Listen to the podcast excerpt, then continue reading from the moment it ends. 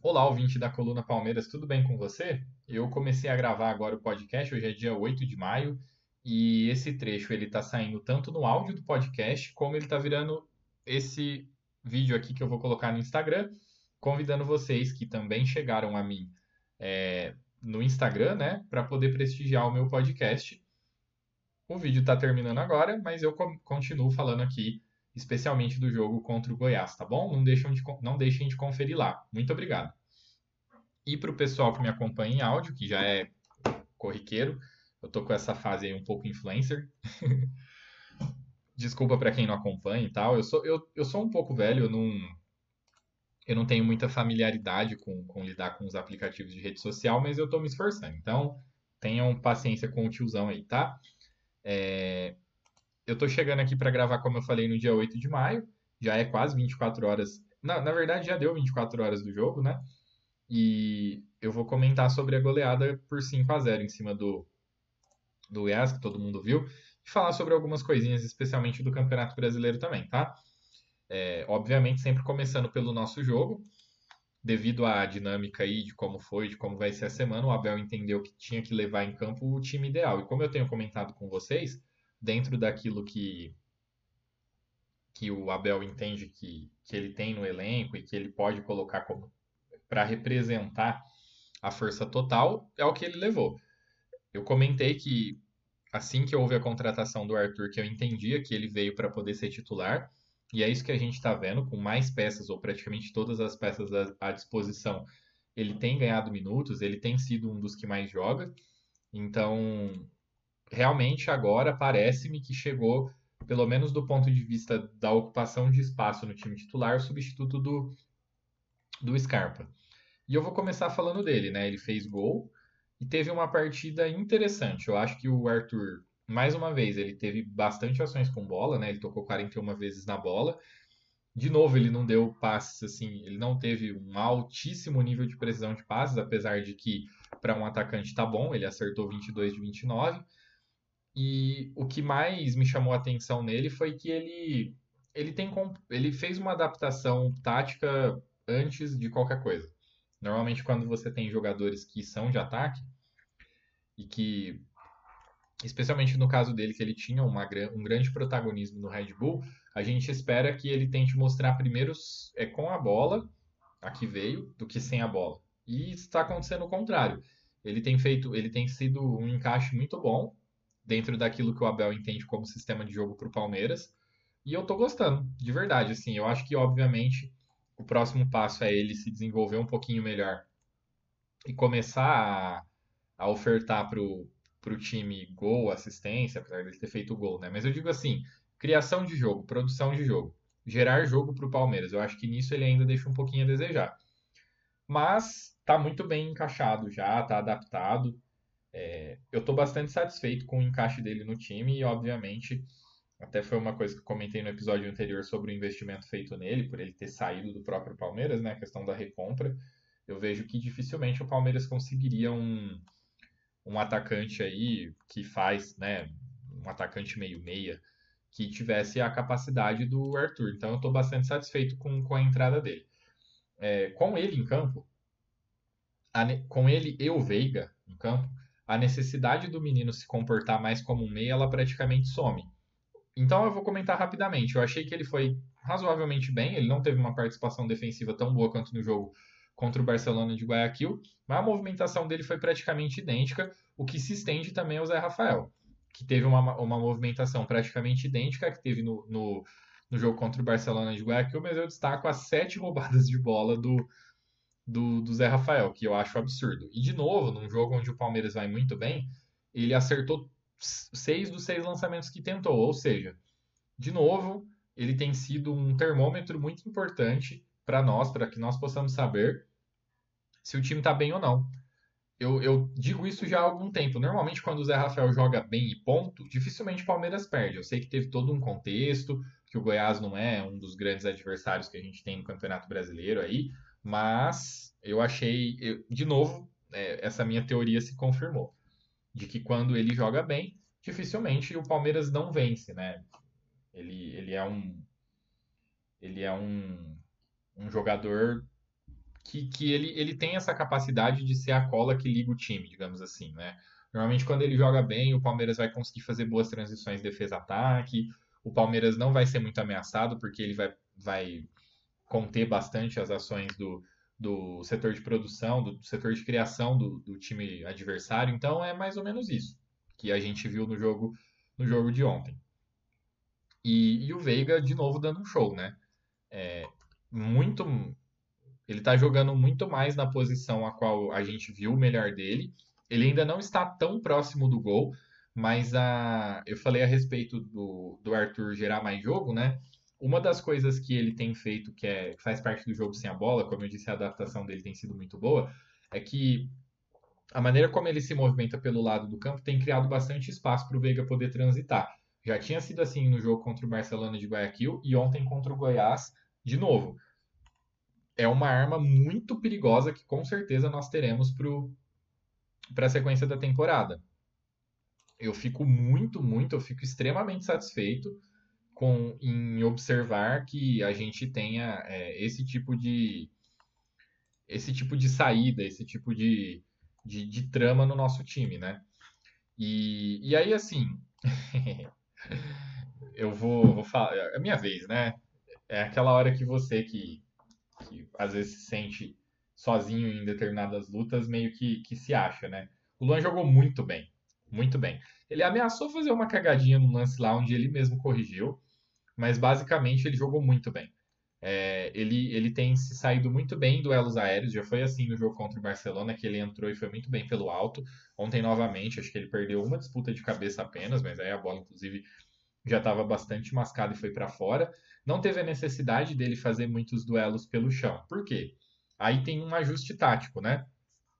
Como o Piquerez ele é o lateral que sobe mais, o Abel coloca o quando o Mike está jogando, né? Porque o Mike, inclusive, ele tem uma recomposição de bola com bastante vigor. Inclusive, o Goiás tentou pelo seu lado esquerdo e sempre havia cobertura tanto do Mike, quanto do Zé Rafael, quanto do Luan.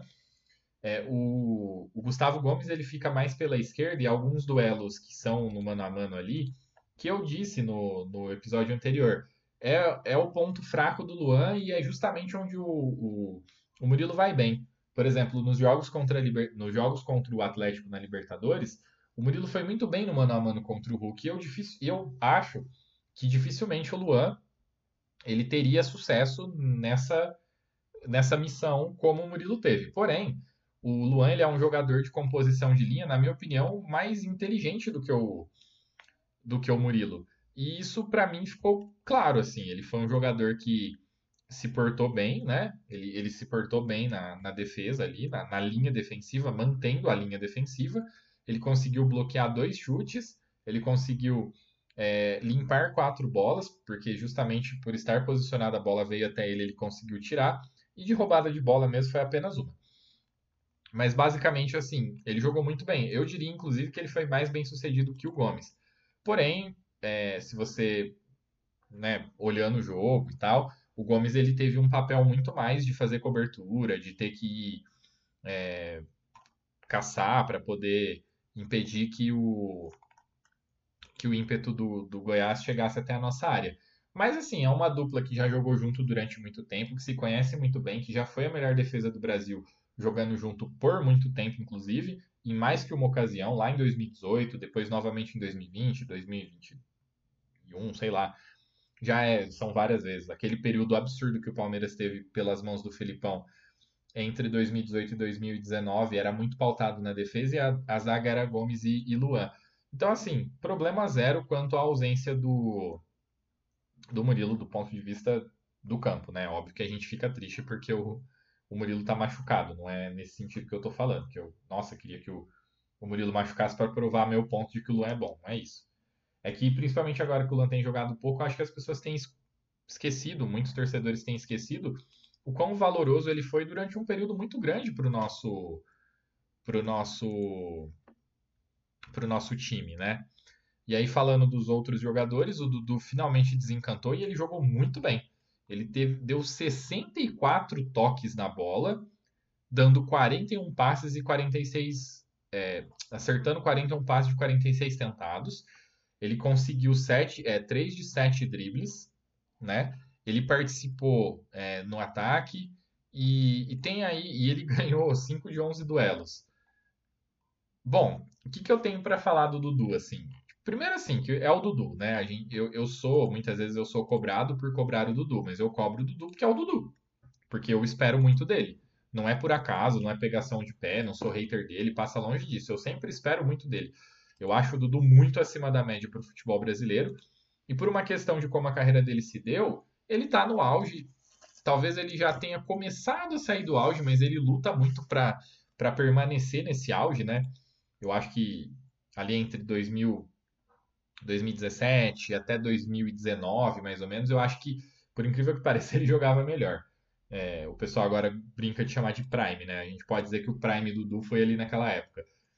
E, porém, assim, o Dudu teve uma chance de fazer um gol e foi travado por, por pura insegurança dele. Ele, tá, ele tinha a bola perfeitamente dominada para poder bater de esquerda, foi tentar dar mais uma ajeitada para poder bater de direita e foi, e, e foi travado, enfim.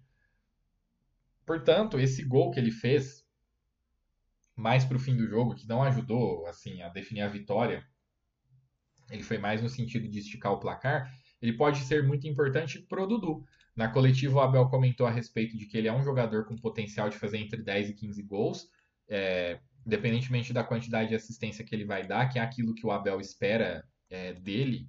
O Abel espera outras valências dele que marcar gol, mas o que o Abel quis dizer não é que ele espera um Dudu goleador, mas ele acha que pela capacidade técnica do Dudu, o Dudu pode marcar gols, né? E eu concordo. Eu acho que teve muitos jogos que o Palmeiras teve dificuldade de marcar e que o Dudu teve chance e não conseguiu capitalizar. Diferente do Veiga, que sempre que a bola vem para ele, ele consegue capitalizar, né?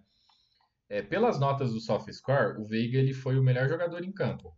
Ele teve 8.2. Mas para mim, o melhor jogador em campo foi o Piquerez. Foi, foi bem curioso, assim, porque o Piqueires ele jogou da intermediária defensiva até a ponta, até a entrada da área, assim, o lado da área do, do Goiás. Ele. Só que ele gerou uma quantidade absurda de chances, ele gerou uma quantidade absurda de jogo, ele deu três passes-chave, né? E, e, contabilizou duas assistência, assistências porque um dos cruzamentos foi gol contra e não dá para dar não dá para dar assistência para gol contra, né? Mas assim, é, o time do Goiás parecia um pouco penso e o Palmeiras não teve o menor pudor de, de continuar atacando o lado direito da defesa do Goiás. E o Piquerez fez a festa.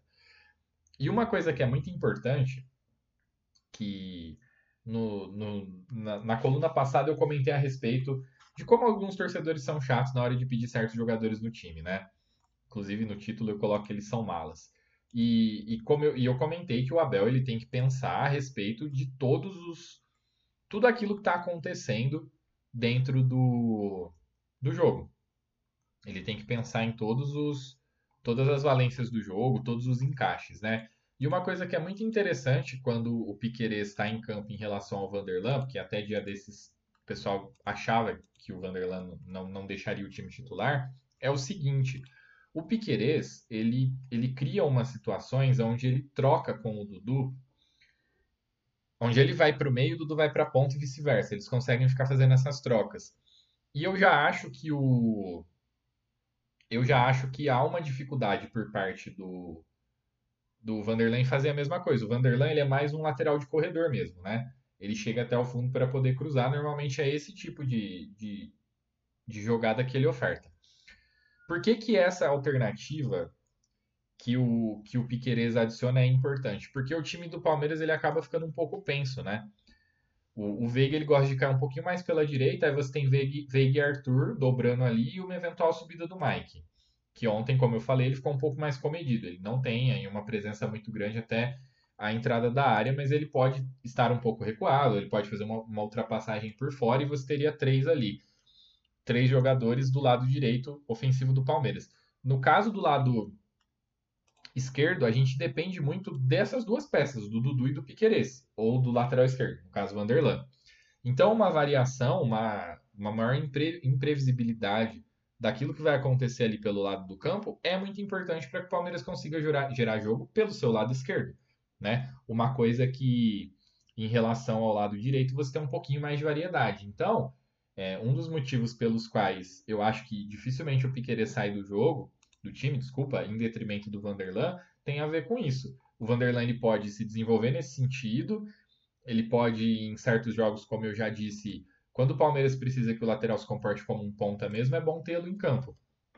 Mas, pensando numa sequência de temporada, pensando em alternativas que o, que o time precisa ter para poder se manter bem, o Piqueires ele vem muito mais bem a calhar. Ele foi muito bem no jogo. E foi um jogo onde o Everton teve algumas intervenções, algumas intervenções é, tipo de corte de cruzamento e tal, de defesa realmente ele fez um, uma defesa basicamente, é, diferente do Barcelona de Guayaquil, onde ele teve uma atuação razoavelmente decisiva. Ele foi bastante importante pro pro placar contra o Barcelona de Guayaquil, contra o Goiás nem tanto. Eu não gosto muito de comentar arbitragem, mas tem muita gente comentando a respeito do lance que gerou a expulsão pro, pro Lucas Halter, né? Que inclusive joga pela direita, que foi por onde o Palmeiras fez a festa. É, pelo lado direito da defesa do Goiás. Mas ele é zagueiro. Então, esse tipo de lance, de, de, diversas coisas que são ditas que podem ser interpretativas e, e eu não acho que sejam, esse é um lance um pouquinho complicado pelo seguinte: a falta não tem intensidade, tá? Quando ele percebe que ele já perdeu para o Rony, ele já fez a cagada, mas ele tira o pé. É, aí a gente tem o seguinte: até que ponto aquilo de fato era uma chance clara de gol para o Rony? Porque a, a, regra fala porque ela foi fora da área, tá? Se fosse pênalti, por exemplo, eu defenderia 100% cartão amarelo, porque você teria uma dupla punição o cartão amarelo mais o pênalti. Mas como ela foi uma falta, que inclusive o Veiga bateu muito bem para uma ótima para uma ótima intervenção do Marcelo Rangel, é, a gente eu defenderia, né, 100% se fosse pênalti o, o, cartão amarelo. O fato de ter sido uma falta, de ter entre aspas tirado um gol do Rony, por mais que ele tenha é, cabeceado a bola um pouquinho mais para lateral, eu acho que o, X da questão tá aí. Eu, na hora que o jogo acontece em velocidade normal, eu entendia que era um lance para cartão vermelho. Depois, vendo em velocidade mais devagar, é, a, a, intensidade é tão baixa que eu me pergunto assim: eu realmente fico me questionando se, se aquilo ali era falta para cartão vermelho ou não. E para mim é inconclusivo. Eu acho que qualquer um da, dos, dos feitos, se ele mantém o cartão amarelo, a gente não poderia reclamar. E ele ter promovido o cartão amarelo para cartão vermelho também faz com que o, o pessoal do Goiás não tenha muito do que reclamar, porque realmente foi uma falta no limite. E essa questão de ser uma chance clara de gol, ela é da regra. O que ocorre é que a gente não sabe se realmente era uma chance clara de gol ou não. Isso, isso é a parte interpretativa ali do lance, né? E beleza, o Palmeiras jogou às 18h30, no mesmo horário o Botafogo acabou com o Atlético Mineiro. Foi um jogo onde o Atlético Mineiro até teve mais posse de bola, mas o Botafogo deu 22 chutes, sendo 7 no gol. Enquanto o Atlético Mineiro deu 9, sendo 1 no gol. É... De verdade, assim, para mim o Botafogo tem, obviamente, tido uma campanha surpreendente. Parece-me que agora o, o trabalho do, do Luiz Castro, ele, ele, ele, ele atingiu um certo nível de maturidade dentro de um estilo de jogo. É óbvio que hoje o Botafogo é o líder com 100%. E para manter esse tipo de campanha, é, o estilo de jogo, obviamente, ele é posto à prova. Porém, o, o Botafogo, dentro dessa, é, desse estilo que, que se encontrou aí com o Luiz Castro, com o seu elenco de jogadores, pode fazer uma campanha muito melhor do que o que a gente esperava. É, a, a aquilo que. Tipo assim, eu tenho muita confiança no Botafogo? Não, eu não tenho. Eu acho que o, o, Botafogo fez algumas adições bem interessantes, como por exemplo, eu gosto muito do Marlon Freitas, né? Que, que tá jogando por lá. Eu acho o Tiquinho Soares muito bom, que inclusive nem jogou ontem, mas eu acho ele muito bom. Ele quase veio pro Palmeiras, inclusive. Quase veio pro Palmeiras, não, ele entrou na pauta, tá? Naquela época que o Palmeiras precisava desesperadamente de um. Precisava desesperadamente de um de um centroavante, ele chegou a entrar na, na pauta. É, eu gosto, o Matheus Nascimento, que fez gol, eu acho ele um bom jogador. A gente brinca que ele parece um adolescente, né? Ele tem até espinha. E só que assim, eu não acho que seja um, um time que demonstre fôlego para conseguir brigar num campeonato de 38 rodadas. Eu só espero que, caso o Botafogo comece a perder jogos, que não haja um efeito ramonismo, como quando o Vasco liderou o campeonato, depois perdeu a liderança, o Ramon caiu, e se eu não me engano, o Vasco foi rebaixado naquele ano, né? Enfim, além de, de, de Goiás, Palmeiras, Botafogo e Atlético, a gente teve o Atlético, teve o Atlético Paranaense e o Flamengo, com vitória do Atlético Paranaense de virada. E teve, bom, teve provocação do Gabriel antes do jogo, aí ele pegou e fez um gol de pênalti, ele continuou provocando. Aí teve um gol do Vitor Roque que foi bizarro, porque o, o Santos tentou prever um movimento completamente despropositado, tinha gente na, na área, aí o Vitor Roque foi tentar dominar se antecipando, errou o domínio a bola entrou. Tipo, é gol que dá pra pôr a jogadinha dos trapalhões como, como música de fundo, sabe?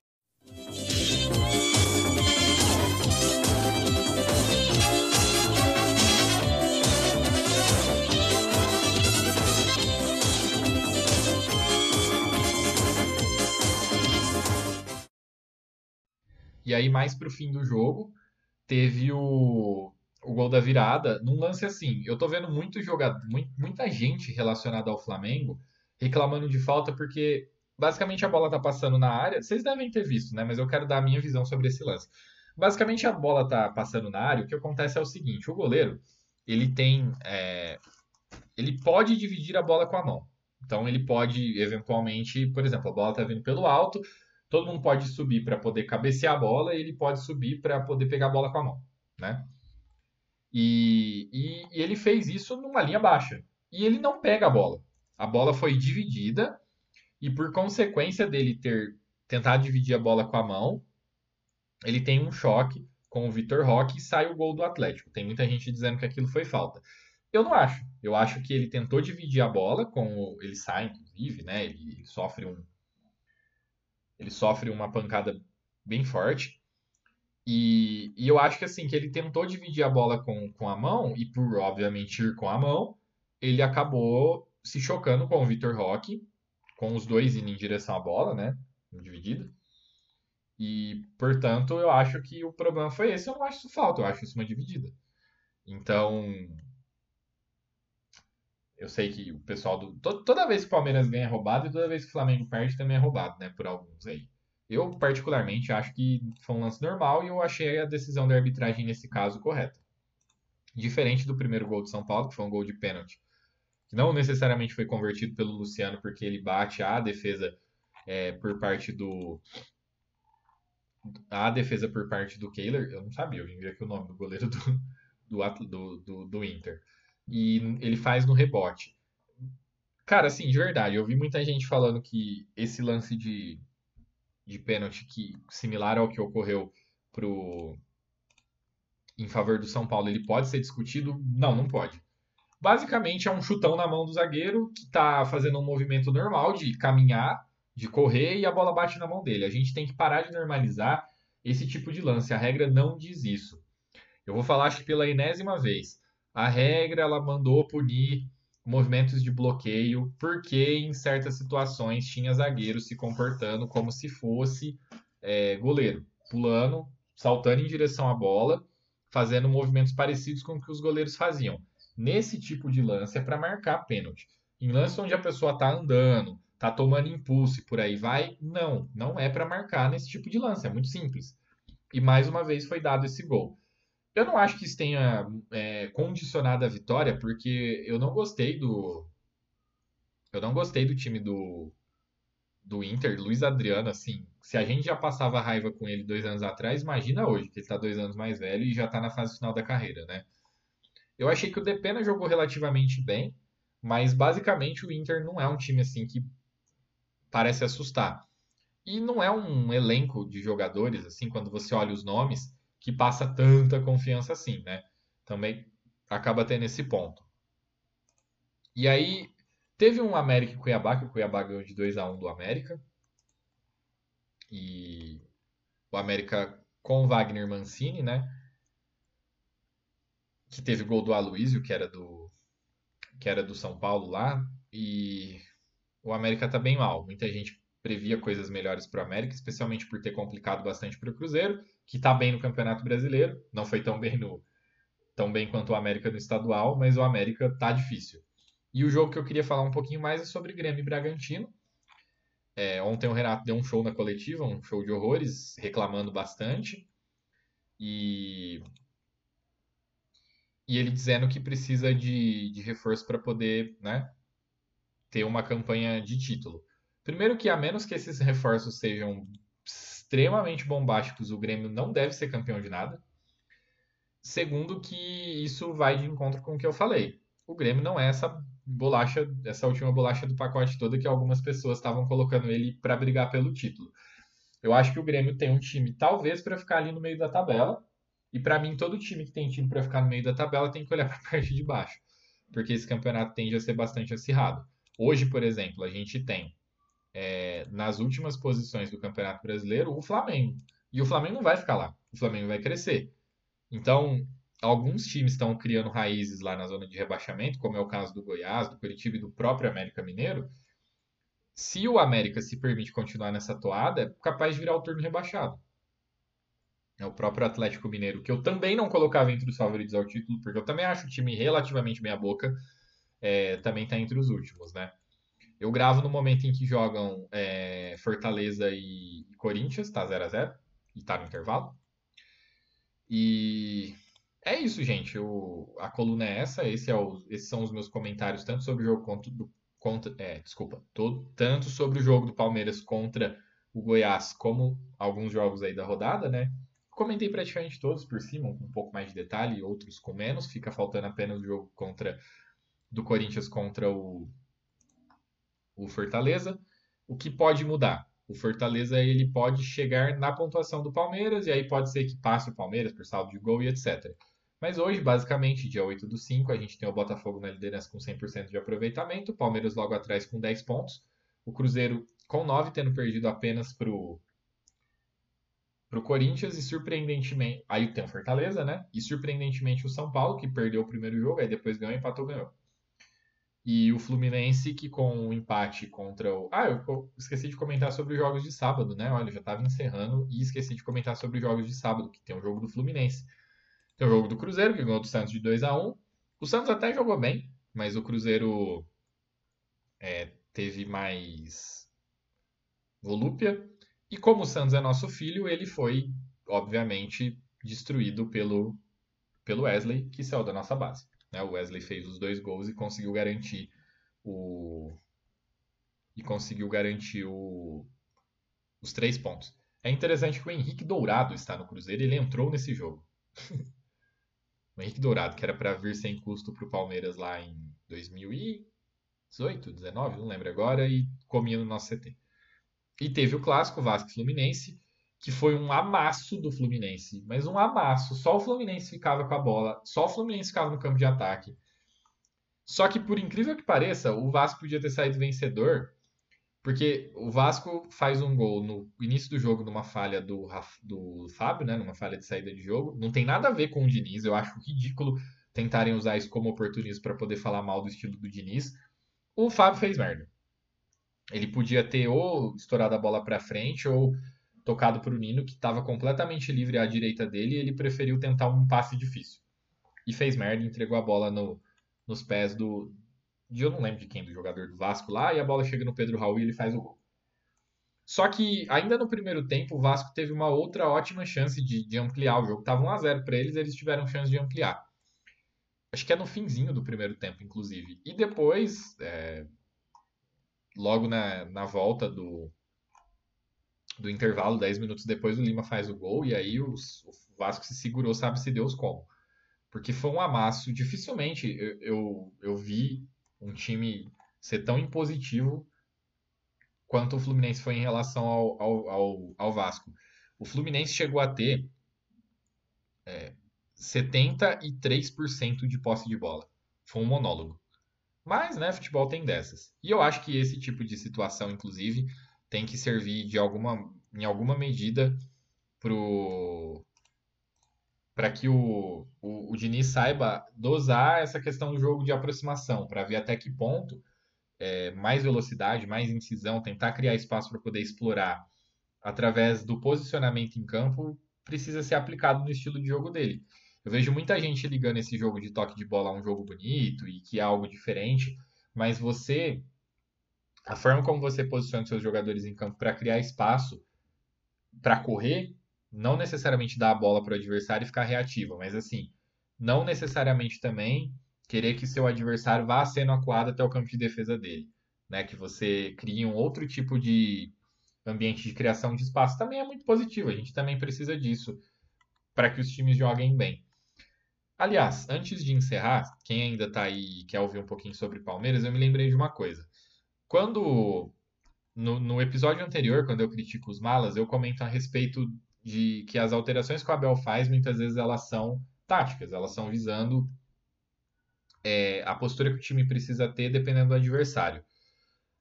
E ele falou alguma coisa muito por cima na, na coletiva a respeito de quem ele precisa sacar por conta de desgaste. Porém, é, a gente teve gol do Hendrick e, obviamente, ele entrou, né? Ele fez gol. E por que, que ele entrou? Porque ele. O jogo estava de um modo que as características dele poderiam ser muito bem aproveitadas. O Abel ele não faz alter... e provavelmente se ele coloca o, o Flaco, o Flaco eu acho que não, o Flaco ele até poderia conseguir ter um entendimento um pouquinho melhor de jogo e ajudar.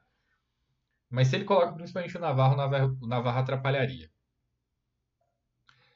Como o jogo estava acelerado e o Palmeiras. E ele tinha decidido já manter o Arthur e o, e o Dudu o máximo de tempo possível em campo. O Dudu, inclusive, jogou os 90 minutos. Daí ele colocou o Hendrick e aí faz sentido. Por quê? Nós não tínhamos uma postura do, do Goiás que nos ameaçávamos, por exemplo, que nos ameaçava em bola aérea, que fazia que criava-se a necessidade de fechar os corredores, os próprios jogadores que estavam na ponta, mesmo que destacados, eles, mesmo que desgastados, perdão, eles poderiam eventualmente fazer essa cobertura sem grandes dificuldades. Era um jogo bom para o Hendrick, ele iria gerar jogo, ele iria preocupar a zaga e ele não só fez gol, como ele criou espaço também, inclusive para o gol do Dudu. Então é isso, o Abel ele, ele busca, não estou dizendo que o Abel acerta sempre, mas ele, ao menos ele busca fazer as alterações de modo a elas encaixarem no jogo que está acontecendo, né? E foi isso que a gente viu. Então eu só queria finalizar com isso porque, né, rebater mala nunca é demais. Então é isso, gente. Eu volto assim que possível, muito provavelmente na quinta-feira. Obrigado e até a próxima.